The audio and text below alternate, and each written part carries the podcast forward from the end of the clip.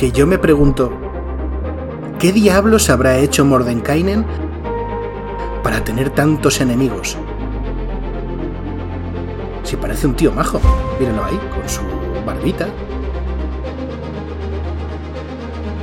Hola a todo el mundo, os doy la bienvenida a Level Up, un podcast ofrecido por Ediciones Shadowlands dedicado a Daños and Dragons y de que te echen una mano para acercarte al juego y empezar tus aventuras en sus mundos.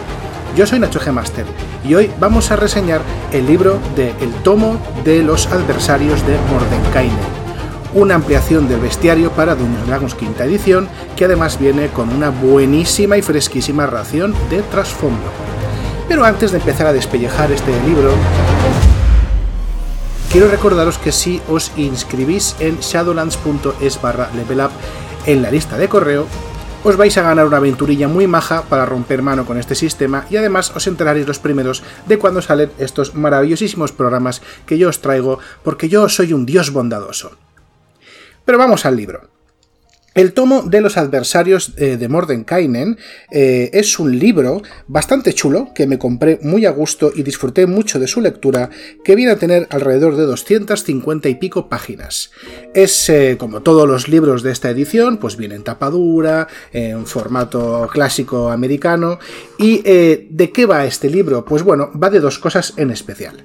La primera va de trasfondo, que nos habla sobre todo sobre aquellos grandes conflictos del multiverso de Dungeons and Dragons, que en general son tres, para ser más, eh, más sinceros.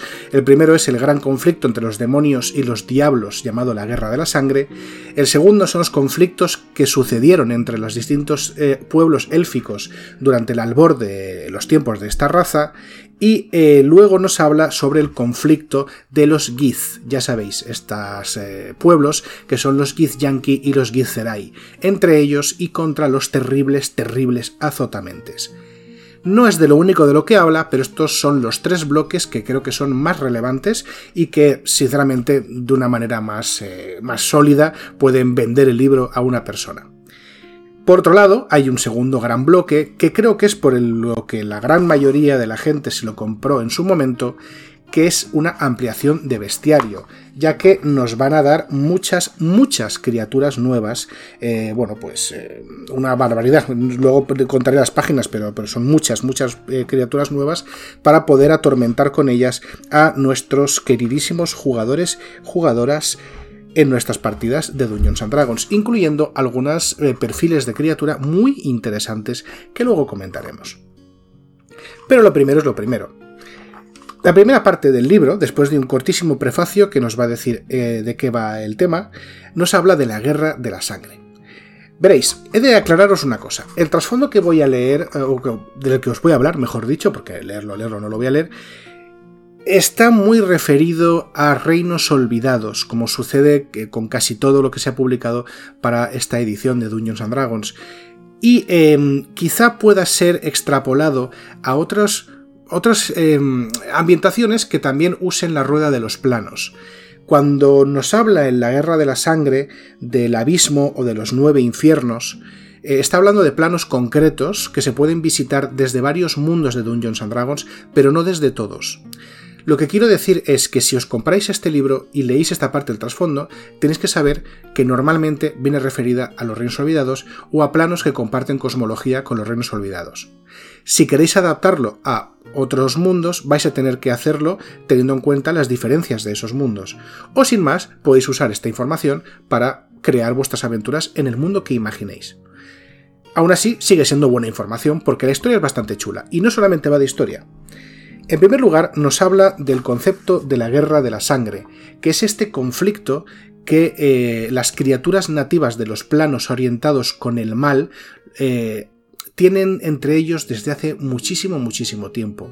Porque resulta que los diablos que están alineados con la ley y el mal son legal maligno, son la encarnación de lo legal maligno, y los demonios que están eh, alineados con el caos y el mal son la encarnación de lo caótico maligno, llevan luchando este conflicto desde el albor de los tiempos. Y nos dice en este pequeño, esta sección de este primer capítulo, nos habla de eh, por qué esta, esta inquina, por qué esta guerra, por qué este deseo de aniquilar al otro y por qué en realidad esta guerra es inacabable y ninguno de los dos bandos puede tener éxito. Nos habla también de las personalidades más importantes de este conflicto, hablándonos de los eh, grandes diablos y los grandes demonios que actúan como generales de esta batalla y que a su vez son los amos y señores de los planos donde pelean. También nos habla de las distintas hordas y los distintos soldados y la composición de estos ejércitos que tanto los diablos como los demonios enfrentan constantemente. Y nos hace eh, un regalito que a mí me gusta mucho, y es que nos da reglas de juego para que podamos jugar, en primer lugar, con cultos, con eh, asociaciones de mortales que están bajo el dominio o la servidumbre de una de estas criaturas y que luchan en su nombre en esta batalla eterna, a veces ni siquiera sin ser conscientes de que están haciéndolo. Y nos da una serie de reglas eh, o de tablitas de información sobre qué quiere cada uno de los cultos, qué buscan sus amos demoníacos y qué características de juego nos recomienda para poder darle eh, a estos cultos eh, pues una personalidad más o menos única hace más que esto, y es que también nos habla de las subrazas de Tifling que podemos crear a partir de la influencia de los distintos señores demoníacos que nos ha eh, presentado este capítulo y que más tarde nos darán más información sobre ellos. Esto es muy interesante porque eh, permite personalizar un poco más a la raza Tifling. Creo que esto lo dije ya en su momento, eh, bueno, creo no, estoy bastante seguro de que lo hice, pero la raza Tifling que encontramos en el manual del jugador eh, viene directamente inspirada por los Tifling que aparecieron en Duños Dragons cuarta edición. Y estos Tifling son criaturas que han sido eh, transformadas, por así decirlo, a través de un pacto demoníaco eh, que hizo una cultura, una civilización pasada, con uno de los mayores diablos que existen, que es Asmodeo, por no decir el mayor diablo de todos. Esto evidentemente es mitología de la cuarta edición de Dungeons and Dragons. En quinta edición, la presencia y el origen de los Tiflings se va a explicar cada vez como, como más convenga, pero en general el Tifling que encontramos en el malo del jugador viene de esa inspiración del demonio Asmodeo. Ya en la guía de la Costa de la Espada nos da la posibilidad de usar Tiflings eh, más, eh, más acordes a el concepto de la raza que teníamos en ediciones anteriores a la cuarta, como eran un poco más, pues eso, humanoides que tenían algún tipo de influencia sobrenatural, pero eran muchísimo más variados, ¿no? No tenían ese aspecto tan canónico de gran cornamenta y una cola larga y la piel de un color eh, o cobrizo, rojo, rosado, morado, etcétera. Pues aquí volvemos a esto, eh, volvemos a ver qué pasa con estos Tiflings que eh, tienen una, ascendencia que se puede trazar hasta criaturas como Balsebul, Dispater, Fierna, Glaisa, eh, otros, otros archidiablos igualmente simpáticos que le van a dar su toque y sus poderes específicos al pobre Tifling que haya heredado su esencia. De la misma manera eh, nos encontramos con una clasificación de los demonios, de los señores del abismo y de estas criaturas que nos podemos encontrar en estas capas eh, de estos planos inferiores. Y de la misma manera también nos encontramos con reglas para poder representar los caprichosos regalos de estos demonios que de vez en cuando le dedican a los mortales, por el motivo que sea. El segundo capítulo nos habla de los elfos. Como sabéis, los elfos son una de las razas más extendidas y más importantes eh, dentro de los universos de Dungeons and Dragons. Prácticamente todos los escenarios clásicos tienen elfos en, él, en ellos y eh, el manual de jugador de hecho los considera una raza por defecto, con lo cual se entiende que cuando juegues a Dungeons and Dragons vas a tener elfos en tu mundo. Esto evidentemente no está escrito en piedra, pero es una asunción que el juego hace. Cuando nos habla sobre los elfos en este capítulo, eh, empieza hablándonos de un poco cómo es el, la cultura élfica, eh, cómo se comportan, cómo crece un elfo, eh, cómo son este tipo de sociedades, cómo se les educa, cómo son capaces de, mantener sus emociones un poco domadas, cómo son eh, también capaces de incluso domar sus sueños y su capacidad para soñar, para tener esa especie de sueño de trance, ¿no? El trance élfico, que no deja de ser un ejercicio mental que los elfos aprenden durante su primer siglo de vida. pero va mucho más allá, porque este libro lo que nos va a hablar es de el origen divino de los elfos.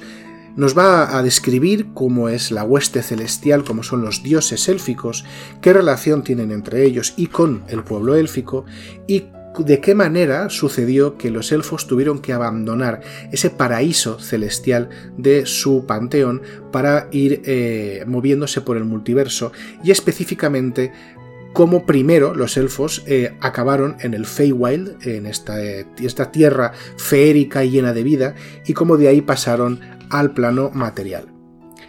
Habla también de los Drow, y esto es, pues bueno, inevitable, porque parte de la de la historia de la raza élfica y sobre todo de su relación con la divinidad viene por el conflicto de Lolth, de la diosa araña, que mantuvo con Corellon Larecian, con el gran dios principal, ese dios eh, andrógino y cambiante de los elfos.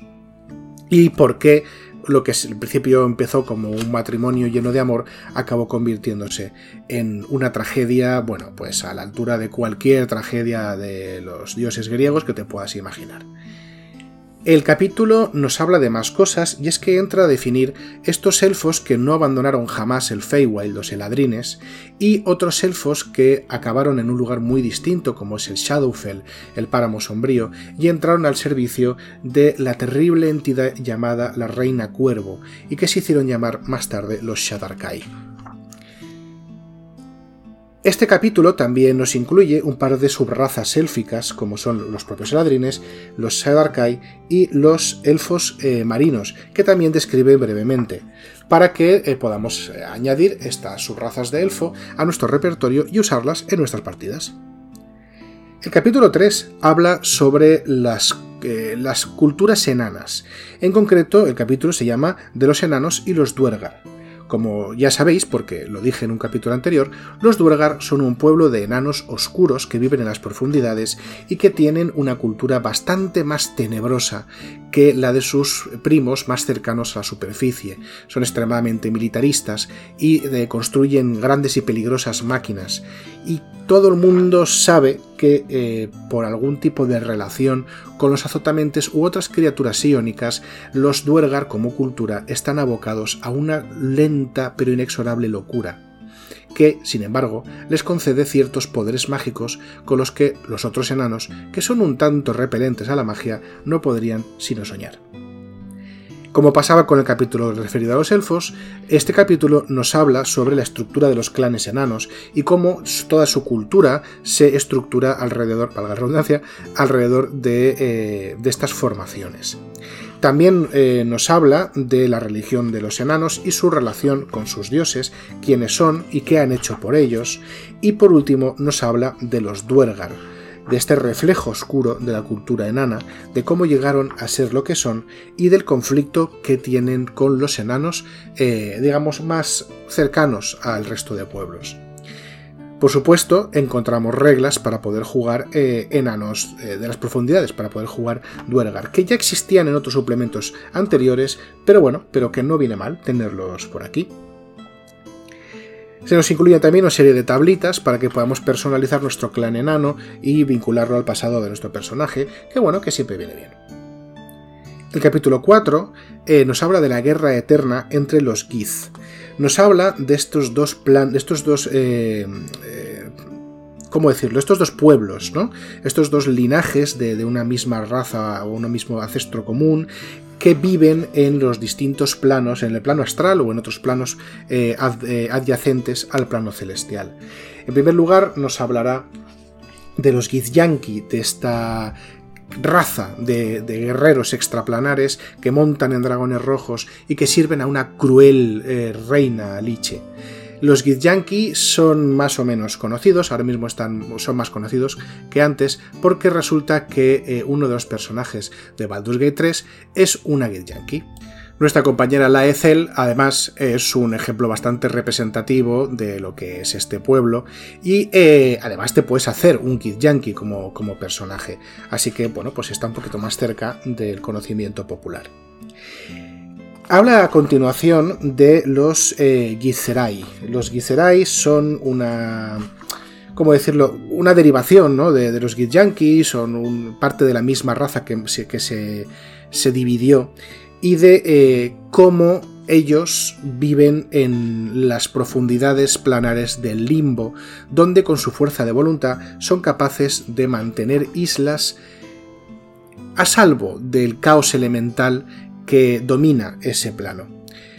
A diferencia de sus primos, los Gitzerai, los, perdón, los Gityanki, los Gitzerai son eh, remansos de orden. Si bien no son específicamente pacíficos, porque están en una guerra eterna, tanto contra sus primos como contra aquella primera raza de criaturas terribles, los azotamentes, que los esclavizó en su momento, sí que son un poco más tendentes a la armonía, al orden y a las alianzas con otras especies distintas de la suya, eh, como en contraste con los mucho más belicosos eh, Githyanki. Es un capítulo interesante que también acaba con reglas para poder jugar con personajes Gith, tanto Githyanki como Githyerai, así como una serie de tablas para personalizar a nuestros personajes. El capítulo 5 nos habla de las culturas que tienen los eh, halflings, los medianos y los gnomos en los mundos de Dungeons and Dragons.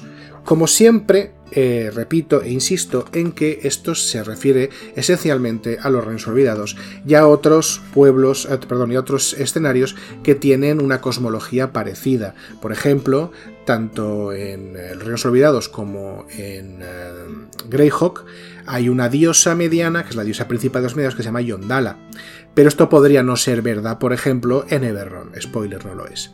Con lo cual, todo esto que está en este capítulo, pues eh, es una cosa que tenéis que adaptar según vuestras necesidades al mundo que vayáis a jugar. Eh, y bueno, aún así está bastante bien el capítulo, porque una vez más nos habla de la cultura de los gnomos, nos habla eh, de cómo se estructuran sus civilizaciones y sus asentamientos, y nos habla de sus enemistades o sus conflictos más a largo plazo, así como de los panteones de cada una de estas eh, razas que se confunden con culturas, como pasa tan a menudo en Dungeons and Dragons.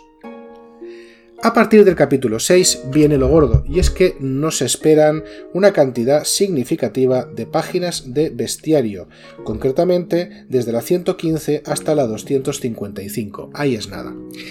Este bestiario viene a ampliar lo que ya hemos encontrado en libros anteriores, incluyendo, por supuesto, el manual de monstruos.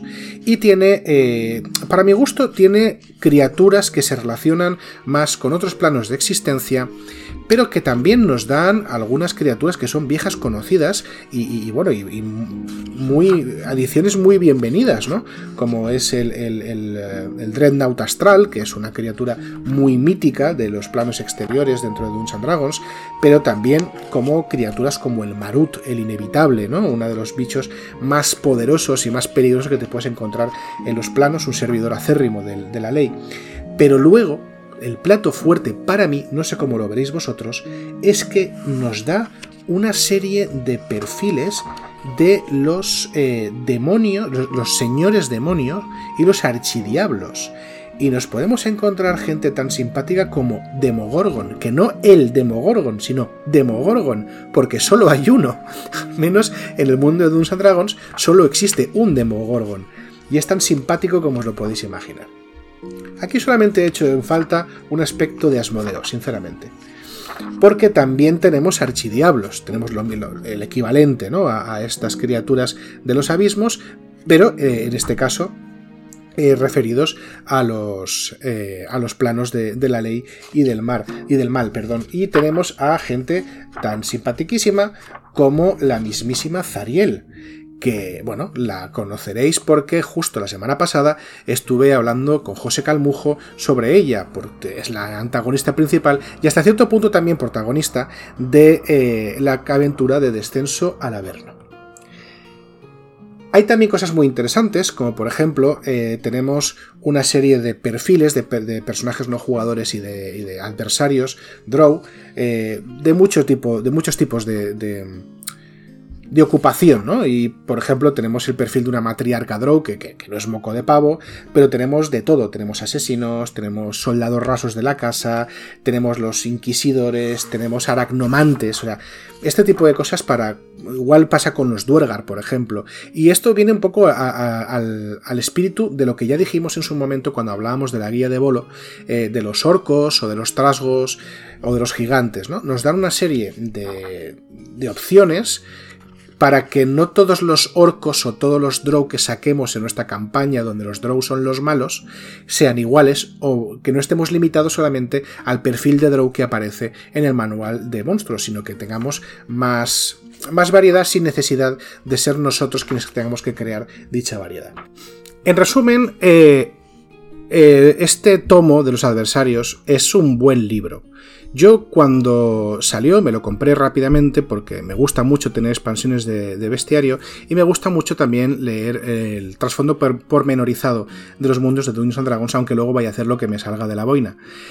Pero le veo un par de defectos. El primero, eh, para mí el más importante, es que el bestiario no trae nuevos personajes no jugadores para mí es muy importante, eh, como, director de juego, es muy importante que el juego ya me proporcione herramientas o ejemplos de cómo crear eh, monstruos a nivel mecánico que en realidad lo que estén representando sean humanoides. Un ejemplo son los, eh, los, magos, ¿no? O los distintos tipos de guerrero, arquero, espadachín, veterano, que mm, aparecen tanto en el manual de monstruos como en la guía de bolo. Tener estos PNJ, estos personajes no jugadores, eh, que pueden ser pues, de cualquier raza que me, que me interese a mí, mm, a mí me ha acelerado mucho las cosas. Y cuando no he encontrado lo que he querido, pues me ha permitido crearlo, crearlo yo o modificarlo sin comerme muchísimo la cabeza. Tampoco es que a mí me tiemble mucho el pulso antes de crear un monstruo de la nada, pero vaya, a veces no tienes tiempo para crear el monstruo porque tienes que sacar un bicho ahora mismo y no lo habías planeado de antemano, pues echas mano del manual y pillas un bicho y ya está. Y tener estas criaturas a mí me, me sirve de mucho. No tenerlas en este libro, pues bueno, pues es un defecto para mí el mayor que tiene. El segundo defecto que le veo al libro es que como ya he dicho, y por tercera vez no voy a, no voy a expandirme mucho, es que eh, todo el, trasfondo que tiene eh, viene referido sobre todo a reinos olvidados o a planos similares, y que, bueno, pues me hubiese gustado algo un poquito más genérico, la verdad. Pero también es cierto que cómo haces algo genérico que pueda ser aplicable a prácticamente cualquier escenario, basándote en qué. Es muy complicado. Eh, entonces, bueno, hasta cierto punto se lo perdono. Al fin y al cabo, la guerra de la sangre, por poner un ejemplo, no deja de ser un tema, el conflicto entre los demonios y los diablos, no deja de ser un tema que se repite en muchos otros mundos de Dungeons and Dragons, incluso aunque no estén relacionados con esta cosmología derivada de los reinos olvidados. ¿no? Por ejemplo, en Eberron, eh, en el plano de Shabarat, el plano de la batalla eterna, eh, esa batalla, esa guerra, está precisamente librándose entre demonios, diablos y arcontes y celestiales, con lo que, bueno, puedes coger muchas de las cosas que hay en este libro y aplicarlo a Eberron y que te salga una partida bastante resultona. El tercer defecto que tiene este libro es que prácticamente, y salvo por la parte del trasfondo, ha quedado obsoleto, porque hay un libro posterior del que hablaré, eh, esto sin duda alguna, que es el tomo de los monstruos de multiverso de Mordenkainen. Este tomo, eh, ya lo adelanto, coge gran parte de las mecánicas y de las reglas que salen tanto en Bolo, la guía de Bolo, como en este tomo de los adversarios de Mordenkainen y las actualiza a todos los cambios y todas las eh, tendencias de diseño más modernas. Con lo cual la única razón que tendrías para comprarte este tomo de los adversarios de Mordenkainen ahora mismo es poder acceder a ese trasfondo tan rico que trae y para poder acceder a algunas de estas tablas de creación de clanes, alguna tabla de creación de partidas de guerra Githyanki y cosas así, ¿no? Estas tablitas que, nos incorpora el libro para poder eh, personalizar nuestro personaje, eh, dándole, dándonos ideas o permitiendo que tiremos al azar que salgan rasgos que vayamos acoplando a nuestro trasfondo. Por lo demás, la parte más mecánica, la parte de las razas, la parte también de los monstruos, pues ha quedado, ha quedado obsoleta en el sentido de que hay una una edición posterior, una edición, no, no es una edición posterior, pero un libro, una publicación posterior que actualiza todo esto, todos estos aspectos. Con todo, mm, no es que se haya quedado, no es que sea incompatible, quiero decir, estas, eh, las reglas de estos monstruos salieron para Dungeons and Dragons quinta edición y siguen sirviendo igual de bien. Simplemente ya no son la última eh, versión de estas reglas.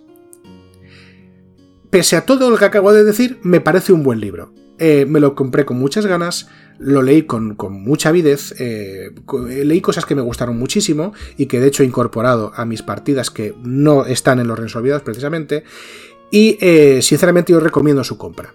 Con esos caveat que acabo de decir, teniendo en cuenta para qué sirve el libro y teniendo en cuenta que la parte mecánica del mismo pues ha quedado obsoleta o mejor dicho ha quedado actualizada en una publicación posterior. Así que eh, con esto que os cuento sobre el tomo de los adversarios de Mordenkainen, me despido, citándose aquí a todos la semana que viene.